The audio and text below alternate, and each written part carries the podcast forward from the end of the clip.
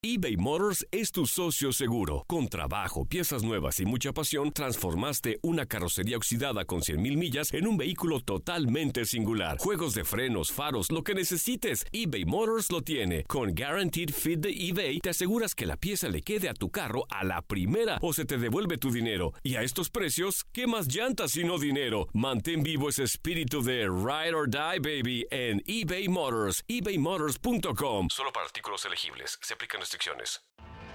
Tienes mucho en tus manos. Pero con solo mover un dedo puedes dar marcha atrás con Pro Trailer Backup Assist disponible. Presentamos la nueva Ford F150 2024. Ya sea que estés trabajando al máximo o divirtiéndote al máximo, esta camioneta te respalda porque está hecha para ser una parte indispensable de tu equipo. Fuerza así de inteligente solo puede ser F150. Construida con orgullo Ford. Fuerza Ford. When you buy a new house, you might say, Shut the front door! Winning! No, seriously, shut the front door. We own this house now. but you actually need to say, Like a good neighbor, State Farm is there. That's right. The local State Farm agent is there to help you choose the coverage you need. Welcome to my crib. no one says that anymore, but I don't care. So just remember, like a good neighbor, State Farm is there. State Farm, Bloomington, Illinois. Boost Mobile tiene una gran oferta para que aproveches tu reembolso de impuestos al máximo y te mantengas conectado. Al cambiarte a Boost, recibe un 50% de descuento en tu primer mes de datos ilimitados. O, con un plan ilimitado de 40 dólares, llévate un Samsung Galaxy A15 5G por $39.99. Obtén los mejores teléfonos en las redes 5G más grandes del país. Con Boost Mobile, cambiarse es fácil. Solo visita boostmobile.com. Boost Mobile, sin miedo al éxito. Para clientes nuevos y solamente en línea, requiere AroPay. 50% de descuento en el primer mes requiere un plan de 25 dólares al mes. Aplican otras restricciones. Visita para detalles.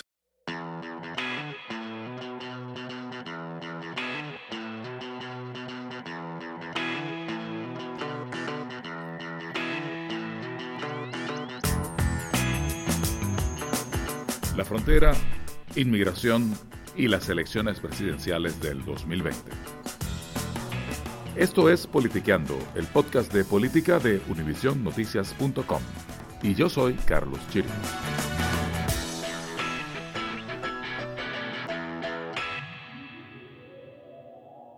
Quizá no parezca, pero falta año y siete meses para las elecciones presidenciales del 2020. Y no parece porque desde que terminaron las elecciones en las que se eligió a Donald Trump, estamos hablando de estas que vienen.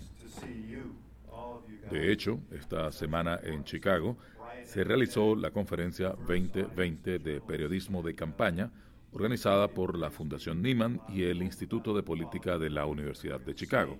In 2020, we all know we have to up our game. I mean, that, that was made very clear in 2016. So hopefully, some of what you've heard here will help you do that. Uh, but thank you so much for being. Así que aquí estamos, a más de año y medio del evento, y un grupo de periodistas de todo el país estamos hablando de cómo vamos a cubrir esas elecciones. I try to think about political coverage and have sort of a mantra in my head about what in a big way I want to remember to do.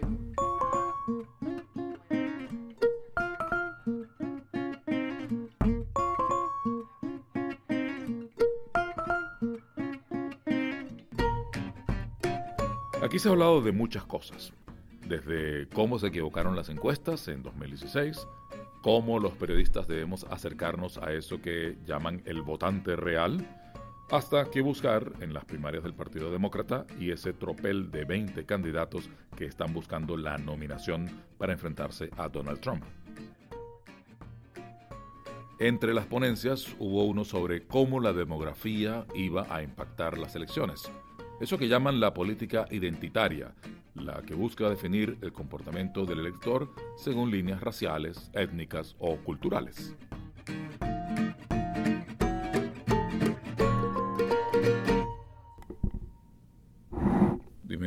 Soy Alfredo Corchado. Yo soy Alfredo Corchado, soy el corresponsal del Dallas Morning News, cubro la frontera desde El Paso, Texas eh, y la Ciudad de México. Entonces, constantemente estoy entre ambos países, ambas fronteras. Y claro, tú estás en la frontera, estás en dos países, pero hablando de lo que va a pasar aquí en 2020, que es de lo que acabas de hablar en tu ponencia. Eh, ¿Cómo crees tú que esa frontera, esa realidad, eso que el presidente describe como una crisis, va a terminar impactando el resultado electoral en el 2020? Bueno, yo creo que la frontera, eh, como fronterizos, estamos impuestos de que cada cuatro años, cada elección, cada campaña, eh, somos una, una, clase de piñata, ¿no? Bajo este presidente somos piñata todos los días. Y la, la campaña del presidente en 2016 eh, creo que le funcionó tan bien que ahora vemos el 2020, estamos viendo lo mismo, pero con un presidente que tiene muchas más armas para poder definir esos temas. Estamos en, en abril, ya, ya, van tres visitas a la frontera, eh, se esperan más visitas. Entonces, la campaña del presidente es, yo creo que es muy obvio. O sea, se va, se va a enfocar, se va a centrar en, en, en la migración, el tema de, los centroamericanos y obviamente su, muro. tú hablabas justamente de cómo los periodistas teníamos que estar muy atentos de no reforzar la narrativa que se genera desde la Casa Blanca o el punto de vista que quiere vender el presidente Trump. Pero cuando los medios estamos metidos en la frontera, en el caso tuyo tú estás en la frontera porque ese es tu, tu lugar de trabajo, pero cuando los medios Mandamos desde nuestros centros de producción equipos para que estén en la frontera a raíz de todo lo que está pasando, esto que el presidente describe como una crisis de seguridad. No estamos reforzando de alguna manera la idea de que sí está pasando algo muy grave en la frontera y que el presidente al final tiene razón, porque la audiencia quizá pierde la última parte de la frase y la cuestión es crisis, no importa si sea humanitario o de seguridad. Cuando, cuando hablo de armas, este, no solamente estamos hablando del Departamento de, de Migración, etcétera, pero también la, la, la, propia prensa, ¿no? De que tiene la prensa a su disposición, puede cambiar la narrativa. Desafortunadamente, muchas veces creo que como periodistas hacemos parte del trabajo de la Casa Blanca. Quiere promover la, la imagen de que hay una invasión de, de Centroamérica o, o, de migración en general. Eh, y muchas veces no hay, no hay suficiente preguntas o, marchamos eh, directamente a su trampa, ¿no? De, digo el ejemplo de, los migrantes que están bajo el puente de, internacional en El Paso eh, hace poco. Eh, hay una conferencia de prensa con, con el comisionado de, de, CPB, termina la conferencia y los propios agentes de la, de la migra llevan a los reporteros, muchos de ellos fuera del paso, o sea que habían, llegado para, para, esa conferencia, nos encaminan para ver este, eh, cientos de migrantes bajo el puente internacional, eh, como me, explicó uno de los migrantes, eh, como si fuéramos animales en un circo. Eso duró varios días, ¿no? donde llegaban reporteros, los periodistas tomando esa imagen, que fue una imagen que se vio en todas partes del mundo eso es a lo que me refiero, que nos ponen trampas y tenemos que ser muy cautelosos en cómo, eh, cómo reportamos esas historias. Pero también es difícil, ¿no? Porque eso es una anomalía, ver gente detenida detrás de una reja de, gallinero eh, es anormal, es algo, digamos que precisamente es lo que el periodismo tiene que buscar. Y si se trata de un maltrato incluso y un potencial abuso de los derechos de estas personas, debería la prensa reflejarlo. Completamente, o sea, deberíamos de, reflejarlo, debemos de reportarlo, pero yo creo que también tenemos que cuestionar, eh, he visto reportajes donde lo enseñan como ejemplos de la invasión. Hay tanta gente que hay que ponerla en estos lugares especiales. Y yo creo que, eh, o sea, no podemos ignorar esa, esa historia, o sea, estamos hablando de seres humanos en condiciones pésimas, pero tenemos que ser mucho más, este, eh, ¿cómo, digo? Eh, cuestionar más lo que está pasando y, y no tragarnos este, la, la, narrativa del presidente. O sea, ¿tú crees que estamos sucumbiendo a la propaganda de la Casa Blanca como sucumbiríamos a la propaganda de cualquier otro gobierno que quiere promover una agenda? En algunos casos, o sea, yo creo que hay muchos periodistas que son muy profesionales, que entienden lo que está pasando y, y que, y que lo, lo, van a decir. Pero hay, hay otros periodistas que obviamente están más este, en tono a la Casa Blanca y es, es, es parte de la narrativa y, y, eso es lo que, lo que a mí me, me, preocupa, ¿no? O sea, no, no me preocupa eh, colegas que conozco o, colegas profesionales que sé lo que están haciendo, pero hay, hay, hay mucha otra gente. Es, es, un país muy dividido que se refleja en los medios de comunicación. Mr. President, is it, is it your intention, sir, to close the border this weekend? What would it take to not close the border? Well, I haven't made that intention known, and uh, I'm ready to close it if I have to close it. Mexico, as you know, as of yesterday, has been starting to apprehend a lot of people at their southern border coming in from Honduras and Guatemala and El Salvador, and they've, uh, Independientemente de todo esto, el presidente ha logrado que inmigración sea un tema de, de campaña, ¿no? Lo logró en 2016, lo subió. ¿Te acuerdas que antes era un tema que estaba de cuarto, quinto, quizás las preocupaciones? Se ha convertido prácticamente en el primero actualmente.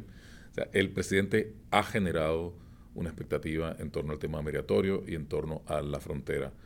Eso le sirvió en 2016 y, le, está, le está sirviendo ahora. porque, yo noto como reportero, noto que, que, está cambiando la actitud de muchos americanos, ¿no? norteamericanos. Creo que el 2018 no le funcionó al presidente, en el hecho de que muchísima gente votó contra el presidente, eh, los demócratas, vemos lo que hicieron en el Congreso. Pero no por la frontera, no por la inmigración. Yo creo que la, la migración fue parte de, de, de, de, los temas más importantes del 2018. Pero ahora estamos viendo cómo el presidente sigue con una habilidad muy, muy efectiva, ¿no? De, de, seguir cambiando esa, imagen, de, de, enseñar nuevamente las ópticas de, gente que está llegando, cientos de personas que están llegando a Centroamérica, por México, a la frontera. En el paso yo veo imágenes de, gente que está tras el muro, o sea, se ven las sombras. Esas imágenes son, yo creo que son efectivas donde hay gente que quizás no, no son republicanos, quizás no son conservadores, pero que empiezan a, a, preguntar, bueno, eh, creo que si hay una invasión, ¿no? Si ves los números, eh, han cambiado, han subido eh, bastante, pero no hemos llegado a los niveles de, digamos, 2001, 2002, 2003. Pero las imágenes muchas veces este, creo que confunden las, a las personas o, o, o, ayudan a la narrativa de, de, de la Casa Blanca. En tu ponencia se hablaba de la política identitaria y tú explicaste por enésima vez con toda seguridad que los hispanos no son un grupo monolítico, que hay diferencias regionales, eh, generacionales, de origen nacional también.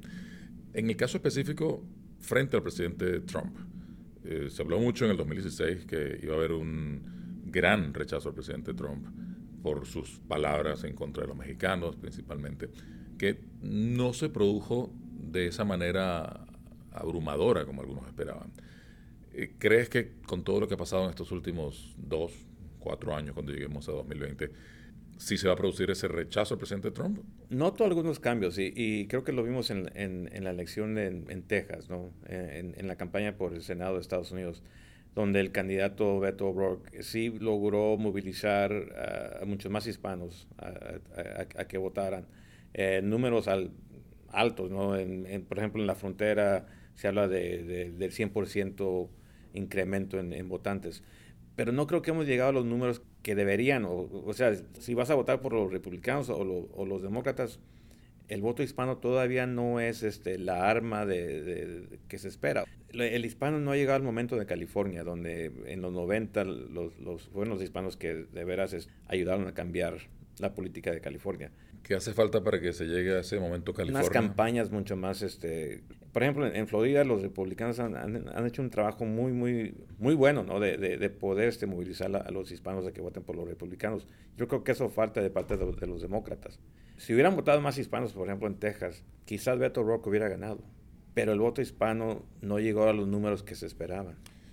O sea que es posible que el voto hispano siga siendo ese gigante dormido del que siempre hablamos cada elección que viene, ¿no? Eso es, lo, como dicen los, americanos, bears in hibernation. Osos hibernando. Bueno, Alfredo Corchado del Dallas Morning News, muchísimas gracias por participar en esta edición de Politiqueando que hicimos desde Chicago, la ciudad de los vientos, como decías tú, soleada pero fría hoy, ¿no? Como siempre, si les gusta lo que escuchan, suscríbanse a Politiqueando en Apple Podcast, Google Podcast, Spotify y otras plataformas. Nos despedimos por ahora. Yo soy Carlos Cherinos, editor de política de univisionnoticias.com. Muchas gracias, Carlos. Hasta la próxima. Hasta la próxima, Alfredo.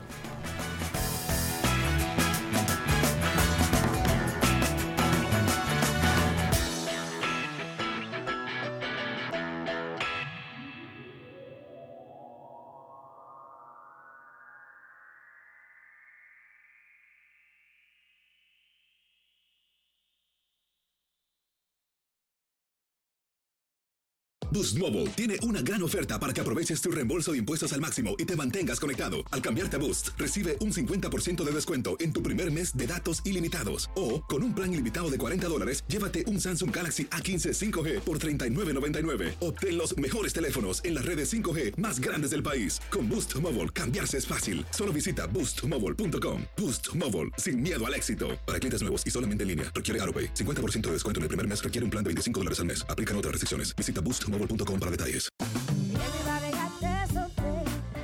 Voz, porque la venta para amigos y familiares de JCPenney está de vuelta. Y esta semana tenemos un cupón de 30% extra para que prepares a tu familia y hogar esta Pascua. Estos son ahorros adicionales por encima de nuestros precios bajos. Además, comparte el cupón con quien tú quieras, porque siempre es mejor cuando ahorramos juntos. JCPenney, tallas y estilos para todos. Oferta válida del 11 al 17 de marzo. Aplican exclusiones. Detalles en la tienda jcp.com.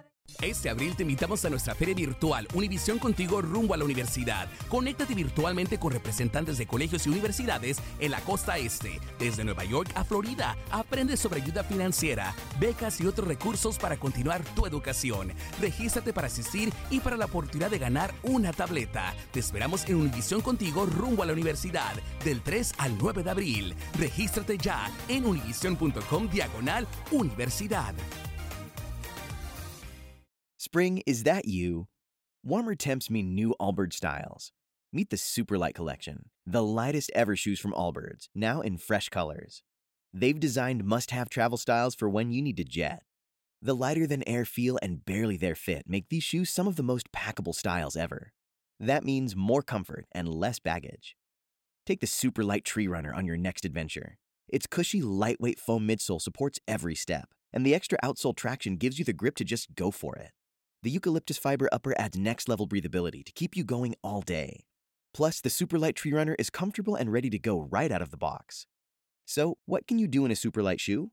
What can't you do is the better question. And because they're super packable, the real question is where are you taking them? Experience how Allbirds redefines comfort. Visit allbirds.com and use code SUPER24 for a free pair of socks with a purchase of $48 or more. That's A L L B I R D S.com, code SUPER24.